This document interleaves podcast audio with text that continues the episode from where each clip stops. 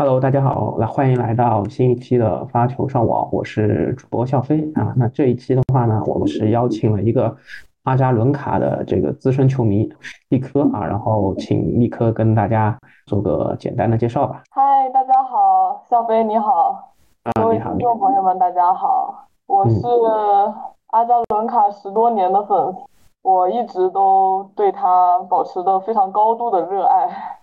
所以很有幸能参加发球上网这个播客，跟肖飞一起来聊聊我最喜欢的运动员。那么既然聊到这儿了啊，想问一下立科，嗯，你是什么时候啊，就是喜欢阿加伦卡的？就是具体的，你说十多年嘛，就是从大概什么时候开始的？一三年美网啊，一三年美网，一三年美网，我记得他当时是赢了李娜，对吧？一三年美网，哦，一三年美网啊，对，是不是一三年澳网？对对对。啊，然后一三年美网四强是李娜输给了小威，他们没有在美网碰面。嗯，美网具体指的是哪场比赛啊？我记得我那个时候是正好在读初中的时候，每一次他比赛完了之后，我都打开新闻来看一下。然后我记得是决赛的时候。也是我事后才看到的。我还记得那天法拉盛的风很大，然后把阿扎和小薇的裙子都吹得很高，这是我对那场比赛比较深的印象。然后我也觉得他打得挺好的。啊，那最后阿扎应该是输给小薇了，是吧？屈居亚军。OK。是的。小薇连续三年开在了法拉盛公园。嗯。属实有些可惜，不过。小威打的也确实很好，没有话讲。除了这个飘逸的裙摆之外，还有什么当时阿扎特别吸引你的地方呢？指哪打哪，我觉得他的特点就是指哪打哪。我感觉阿扎的每一场比赛都是发挥的比较好的情况下啊，我就是他发挥比较好的情况下都是很有看点的，因为他进攻防守转换比较流畅，然后也是一个比较有头脑、比较按策略。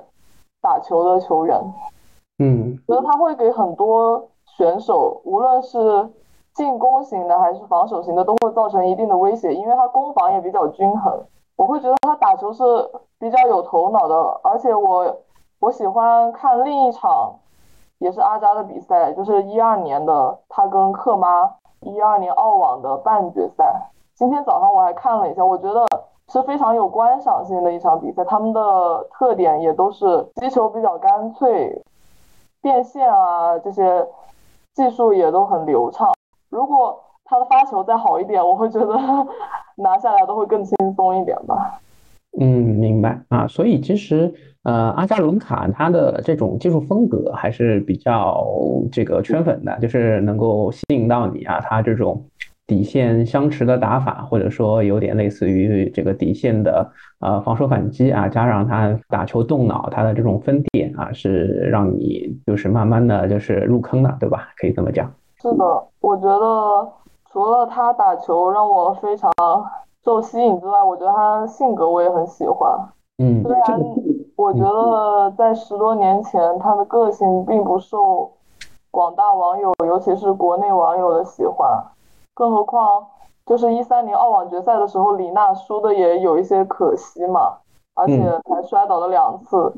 这个时候其实会有很多国内观众对阿扎的观感不是很好，但是我一直我都非常喜欢她，而且并不是说她是一个网球运动员，然后她打球打得很好，我才受吸引的。我是完全是因为他的个性，还有他的那个。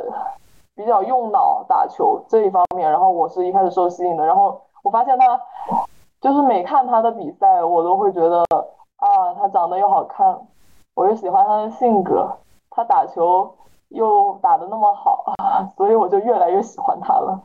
他的这个性格啊，具体是哪哪些事情啊，就是说啊，让你印象深刻的啊，可以展开讲讲吗？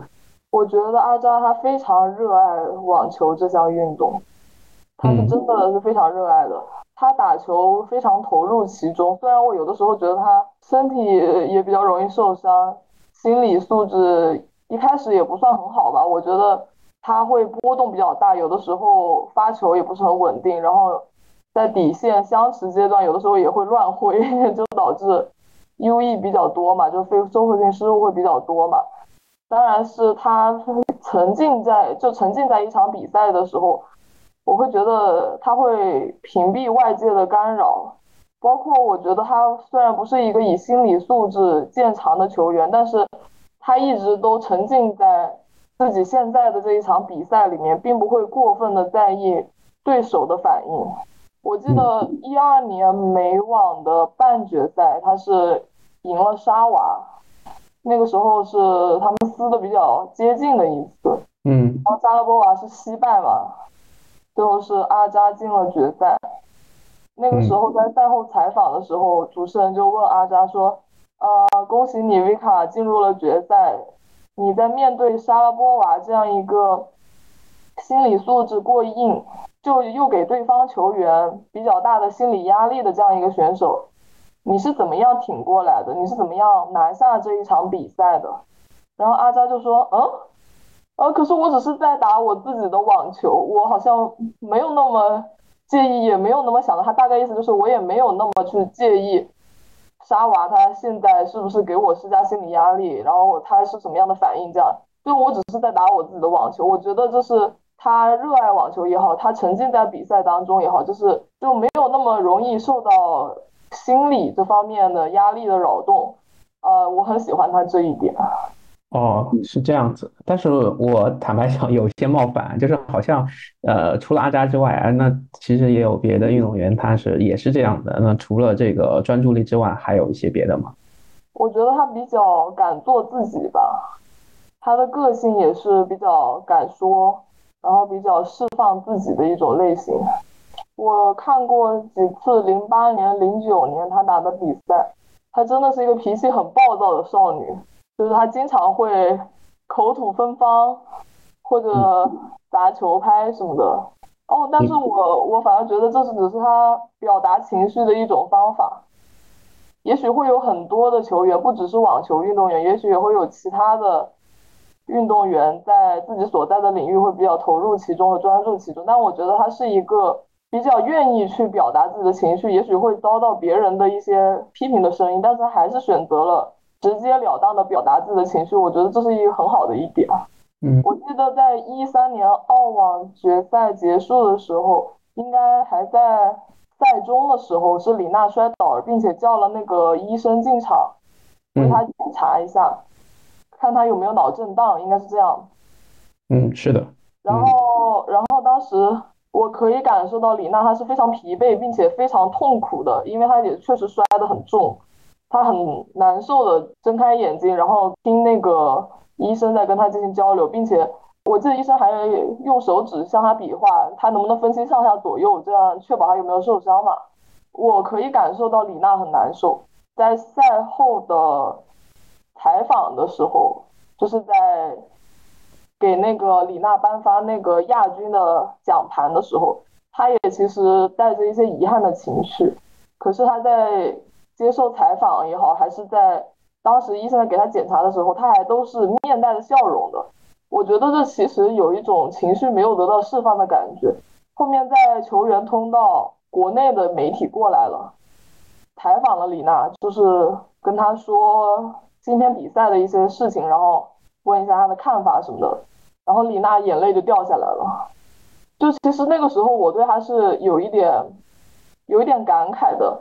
他在澳洲媒体、西方媒体的面前，他其实比较自如的表达自己的遗憾、难过，然后就算是流泪了也没有关系。但是我觉得他在之前的这个整一个过程里面，他还是比较忍受的，就是完全是一个忍受情绪状态，直到看见了国内媒体，才看见好像，呃，有自己的同胞。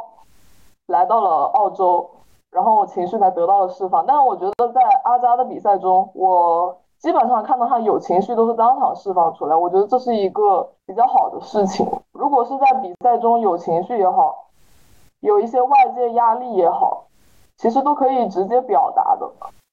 但是这这个我有点不同的想法，就是李娜其实也很直接呀，她也会吼江山让江山出去，这个也是很常见的啊。然后我觉得你说的李娜，她可能是一种不甘吧，就是因为可能她的膝盖，对吧？大家都能看到她缠的很黑的这个在膝盖上的这个十字交叉的一个绷带，那么就是一种啊，因为伤病没办法这个竭尽全力的一种不甘啊。我其实是这么理解的。当然有点跑题了，然后还是说回阿扎，就是阿扎可以说是一个网坛的这个常青树啊，包括前面立刻分享的，无论是阿扎和莎拉波娃和小薇，还是我们的娜姐、克妈这些人，其实现在在整个女子网坛，他们大部大部分都已经退役了。那和啊这个阿扎同时期的可能是这个科维托娃啊，她还在。奋战和阿扎一样，那么现在的阿扎的成绩啊，今年来看也是有那么一种高开低走的一种态势啊。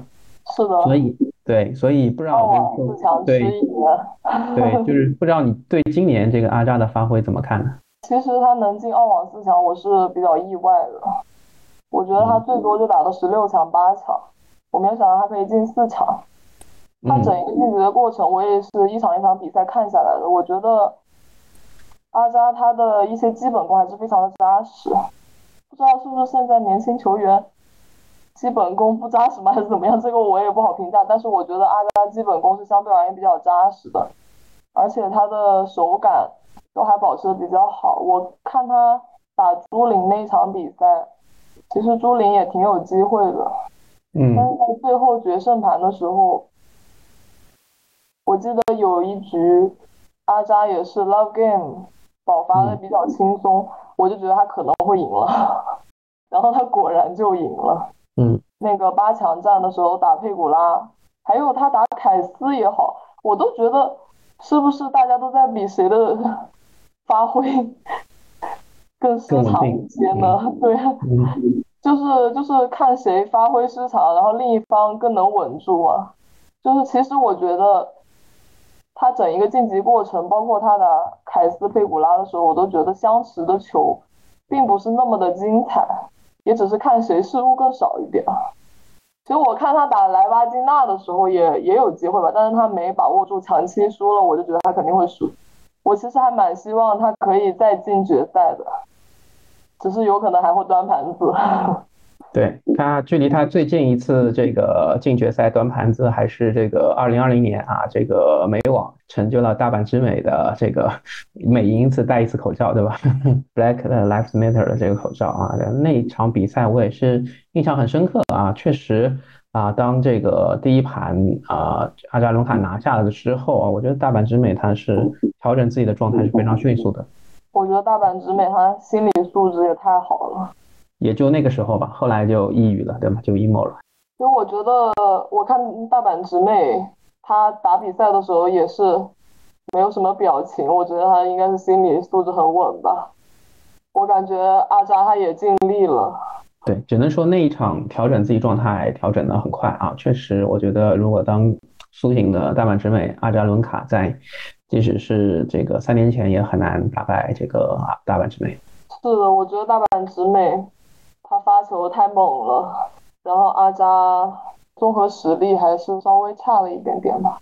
不过我觉得他已经发挥的很好的，在二零年的时候，他还拿了辛辛那提嘛，虽然也是大阪直美决赛退赛了，但是他可以拿下第十座一千赛的冠军，也是复出后第一个冠军，唯一一个冠军，我觉得已经很好了。生完孩子在。复出的球员里面，也就达文波特，还有克妈拿到过大满贯吧。对，然后阿扎可以再进入大满贯决赛，我觉得这已经很不容易了。就对于很多球员来说，怀孕生产之后有很多后遗症啊，这些各种各样的问题。嗯，虽然他也没有具体说过之后他为了那个恢复会付出怎么样的努力，但是我们都能看到。特别是他这个一九八九年七月三十一号啊，他这个啊这个生日嘛，然后三十四岁的年龄啊，在现在这个整个 WTA 女子网坛来看啊，确实是一个非常高龄的一个岁数。对，然后的话，他的比较有标志性的这个里程碑意义的，就是他是首个这个白俄罗斯球员，他是登上了这个单打世界排名第一啊，然后长达这个五十一周啊，虽然也不算特别久啊，但是对于白俄罗斯球员来说，也是一个啊里程碑意识的一个突破啊，包括他拿了两个大满贯，然后这个时间也是比较接近的，都是。是一二一二一三年的这个澳网是分别打败了莎拉波娃和李娜，然后的话呢，她现在的整个职业生涯的奖金数应该也是有啊三千六百多万美金，然后应现在这个数字应该是在女子 WTA 里面是排在前六的，所以还是一个挺了不起的一个职业生涯啊。就是虽然她现在还在役啊，没有退役，整个来看啊，她跟她同时代的啊这些。选手啊，这个已经有有退役的啊，也有这个啊，这个生孩子然后马上就要回来打球的啊，也有现在像这个手啊手感正火热的这个斯瓦泰克和莱巴金娜啊等等。是的，我觉得他三十四岁了，也算是高龄了，然后还能一直保持在世界前二十的这样一个排名。嗯，虽然今年他，尤其是澳网之后他。很多比赛都打得很菜，就是一轮游也挺多的嘛，包括来亚洲。嗯，温布顿打的好像还可以，草地他是进了十二强。打的还可以。对，但是好像他两连败这个斯维托利娜啊，这个也是有一些纠纷嘛，就是因为俄乌战争的时候啊，这个他俩是不可能握手的，白俄和啊乌克兰人的球员是不握手的，对吧？已经有这种默契了。当然，这个好像是也是因为斯维托利娜的原因，他是。啊，特别在意这个。我感觉阿扎对白菜的态度其实还挺友好的，但是斯维托利娜是不愿意握手。这个后面阿扎赛后他也说了，就说他可能也表达出一些无奈吧，没有办法握手，所以当时也只是跟他挥手致意了一下就离场了。对，然后我听这个 Up。Front with Simon Jordan 这个 podcast 节目里面，其实安扎也有提过，他有很多朋友，包括他的血统里面也是有啊乌克兰啊这边的成分的啊，所以其实啊，我觉得他对于俄乌战争也是有一种无能为力啊，也是。非常的对，就是啊左右为难的一种心境吧。啊，他也谈到了他去年没有办法打到温温布尔登这个啊大满贯的一种遗憾吧。对，就是因为他的这个护照啊，其实他整个职业生涯，他从十五岁之后，其实主要就是在啊美国，在这个啊我我记得他是在这个尼克的网球学校啊里面去这个就是去这个练习了。对，也算是年纪轻轻就。来到了美洲，来到美国学习了。对，包括他现在主要生活的地方，应该也是在，也是在迈阿密嘛，在佛州。他之前还住加州，然后后面搬到佛州了。啊，对，佛罗里达打网球氛围好一点啊。他之前应该是在这个曼哈顿是吧？在加州的曼哈顿。哦，我这个我有点忘了，我就记得他现在住在迈阿密，感觉他住在佛州。可以减的税比加州更多，所以 这对他应该也有好处。那你今年这个中国赛季前面说他打的比较差，像在中网或者香港这边，你有去看他的比赛吗？对我看了，当时那个打里内特的比赛的时候，我觉得他第一盘发挥还挺好的，第二盘和第三盘，我觉得里内特发挥的越来越好了，就打的越来越好了。但是我感觉阿扎他有一点整个人不在状态。抬手就有失误，包括比较容易的那些球，机会球啊，他都会打丢。这一次再一次在中国网球公开赛一轮游了。还有我看了二五零香港的比赛，他打那个费尔南德斯，也是一开始第一盘是赢了，第二盘有一个破发点的时候。应该是有连续两个破发点，其中有一个他没有把握住，然后第二个破发点他想把握住，有一个球他好像是犹豫了一下，结果就扭伤了腿，是，然后费尔南德斯顺势拿下第二盘，阿扎就退赛了，费尔南德斯也拿下了香港站的冠军，嗯，然后我看到网上有网友评论说，他第一轮差点输给鹅妈呢？嗯，那你这两个都是现场看的吗？还是网络？我我是网络看的。OK，然后林内特，我记得好像之前啊也是在迈阿密是输过的，然后好像在哪一站是又赢过，是蒙特利尔，对吗？反正也是老对手。好像是阳光双赛的迈阿密是赢了，里内特赢了啊！啊，对对，里内特赢了。然后在这个蒙蒙特利尔这个首轮啊，这个里内特又这个被阿阿扎这个复仇成功了，所以他俩今年也是可以说是相爱相杀了。今年阿扎可以来亚洲挺不容易的，他都包括中国赛季停摆有几年嘛。所以他已经很久没有来过了，我们这些阿扎的粉丝都很开心，他可以再来。虽然他只打了一轮，但是对于我们来说，他可以来到大陆，然后来北京再打一次中网，对我们而言都很开心的。我们有一个那个阿扎的粉丝群，里面有一个小姐姐是做了中网的赛事工作人员，也就是为了他做。这个工作人员嘛，然后阿扎去现场训练的时候，他也会跟着去。后面第一轮比赛结束了，我们那一位小姐姐她就找到了阿扎，然后应该是把手机给了他，阿扎就在我们的阿扎伦卡的 球迷群里面发了一条语音，意思就是说：大家好，我很开心这一次可以来到北京，在你们面前打比赛。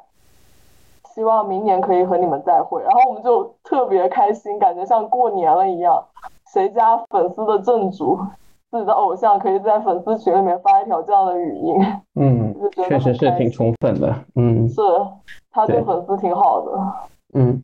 那其实我觉得阿扎的故事，呃，因为我我我对他的的了解也是来源于啊之前听的那个播客，就是 Simon Jordan 的那个播客里面，他有提到他是呃明斯克出生嘛，然后他的父母其实也都是工薪阶层，那么在那个时候。在这个白俄罗斯啊，其实也没有他那个小时候也没有人对网球有特别大的一个啊这个理念吧，就是对感觉就跟李娜在武汉的时候差不多啊，把网球叫成叫成这个毛球。然后也是他父母啊，每天要打这个两三份工啊，为了让这个阿扎有这个合适的球拍、球鞋，包括参与训练啊。然后阿扎在这个过程当中啊，他也是因为就是他妈妈之前的工作是在啊，我记得是在一个网球场里面啊做一个行政人员，然后给他这个球拍，他才慢慢的。爱上这个网球，然后依靠这个网球去比赛，直到他这个啊早早的十五岁就去了美国啊，然后加入了这个著名的尼克网校啊，所以就是说，呃，阿扎整个这个职业是这个 WTA 的生涯，包括他在青少年时期，其实也是拿到了一年拿到了五个大满贯啊，有这个两个单打，有三个双打，我记得好像，然后其实还是挺顺风顺水的啊，所以你觉得这个？啊，阿扎啊，在他的这个职业生涯当中，他现在已经是三十四岁了。你觉得他还能大概打多久呢？对，或者说你希望他能够打到呃什么程度？对，包括他之后有没有可能在啊大满贯或者一千赛当中啊，你希望他在做哪些突破呢？我觉得他在拿一个大满贯或者是一千赛的概率已经不大了，实话啊。嗯。但毕竟到了这个年龄。体力也下降了，然后新生代球员也一个一个冒尖，所以我觉得他要再拿一个冠军，其实概率是比较小的。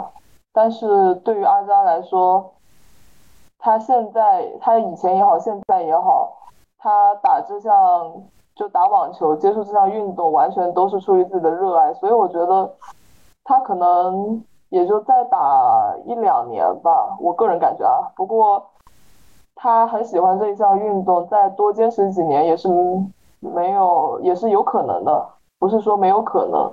嗯。是按照他现在的这个年龄来说，确实坚持的，也就是如果再坚持下去，可能也会慢慢考虑退役的事情，就是因为已经到了这个年龄了。嗯。其实我还挺希望他能多打几场比赛的，他的比赛我基本上都会看，就是就算是半夜我也会看。明白。我觉得阿扎他之前在巅峰时期是比较靠快速移动，然后分点变现这些来得分。在最近几年年纪大了之后，移动能力下降了，对他的限制也比较多，所以他经常会打得比较力不从心吧。是的，就是体能啊，然后包括我听到他也是对德约这个青睐有加啊，可能德约现在的这种竞技状态，包括他的啊这种啊荣誉数，呃他的这个获得荣誉的这个数量啊，也是让阿扎觉得非常羡慕的。我觉得阿扎和德约关系应该挺好的。我觉得阿扎比较欣赏德约，而且也会，他之前的访谈也是说了，就说感觉德约并没有被媒体比较公正和正确的评价，没有很多媒体把那个德约往那个比较公正的方向去评价，可能也跟德约的国籍有些关系。但是我觉得阿扎他可以把这一点直接在大众面前表达出来，也是他的性格吧，就是他有什么就说什么的这样的，比较敢说。当然这样比较容易招黑。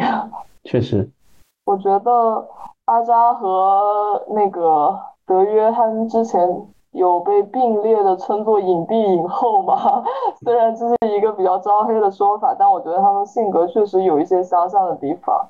感觉有一些隐隐的抗争在里面，包括德约，他在赛后会在那个摄像机上面用那个马克笔写“科索沃是塞尔维亚的心脏”，就是表达自己对这个地区冲突的一些政治的看法吧。嗯，然后阿扎也比较支持他，就是意思是他可以表达，然后也觉得德约说这些也行。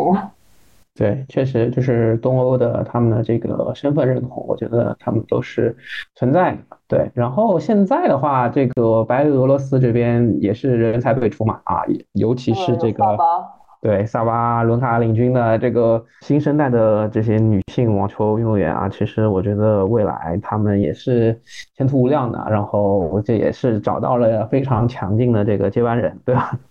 是，我觉得就是这个萨巴和阿扎的风格是完全不一样的。像萨巴，她就是典型的猛女，包括她球质也重，力量也大。但是阿扎她是靠策略，我感觉她主要是靠策略，她球商很高，风格是防守反击。然后萨萨巴她的风格就是进攻型嘛。对。然后阿扎他球风稳健，攻防比较全面。他正手反手，巅峰时期啊，巅峰时期正手反手都是比较好的，而且他接发球的技术也很好。我觉得他发球稍微弱一些，但是他接发球的技术真的比较好，而且他往前各个技术环节都有非常全面的能力。嗯，短板不是很明显，就是我觉得他的发球如果再好一个档次的话，那他的成绩会更好一些。嗯，没错啊，而且我觉得他的发球就是要看跟谁比较了，就是，呃，我那次 那次看澳网，就跟朱琳的发球比，我觉得阿扎的发球也还不错。这样比较一下就觉得，啊，他的发球那个那段时间的发球状态也还挺好的。嗯，是的。我看我这两天看他阳光双冠的，就是一六年的比赛啊，他的发球真的是非常的好。就是宁可自己第二发球可能会发出双误来，但是也要努力去拼发球，也也就是说不会把自己的发球发的比较软，给对方 return ace 的机会嘛。嗯，是的。所以我觉得还是一六年的时候他的发球是比较好一点，最近他发球越来越软了。这个好像确实就是女子的发球局确实是经常容易这个互破大战的。我觉得他那个打球思路还是比较清晰的，包括他在巅峰时期，球经常上旋压到身躯，就是给对手造成压力，然后制造很多机会嘛。包括他打球粘性也比较强，他在发挥的好的时候，无论是底线还是边线，他怎么打都不出界那种。就算是在比较被动的情况下，他也可以主动选择变线。我觉得这还是一个比较有思维的打法。没错，我觉得阿扎他的实力和他得到的荣誉有一些不太匹配。哦，怎么讲？就是也会有很多人比较可惜，阿扎他虽然只拿了两个大满贯冠军嘛。我之前还看网上说他至少能拿五个，还有人说他能拿七个的。虽然说没有兑现，嗯，也比较可惜，但是，但我觉得这也是他个性的一种体现。因为阿扎他本身确实事业心和胜负欲都没有那么强，跟跟一些球员相比，尤其是跟沙瓦相比，我觉得他的胜负欲如果有沙瓦那么强的话。他的荣誉也可以比现在更多一些，包括他非常不容易，一六年拿了阳光双冠，本来可以重新回巅峰，而且还可以说不定能再拿下大满贯的，但是又突然怀孕产子了，所以还是比较可惜的。是的，这这也许也是他们职业的一个遗憾。不过我觉得他就算以现在的荣誉。他也足够能进网球名人堂了。行啊，那要不今天这个阿加伦卡就跟大家聊聊到这儿啊，谢谢谢谢李科的这个分享啊。好的，谢谢小飞。欢迎收听发球上网，发球上网现已上传小宇宙、喜马拉雅、YouTube、苹果 Apple Podcast、Spotify，你可以在上述平台收听并留言与主播嘉宾互动。另外，添加发球上网小球童微信号 “surf 下划线 volley” 即可加入发球上网听友群，以球会友。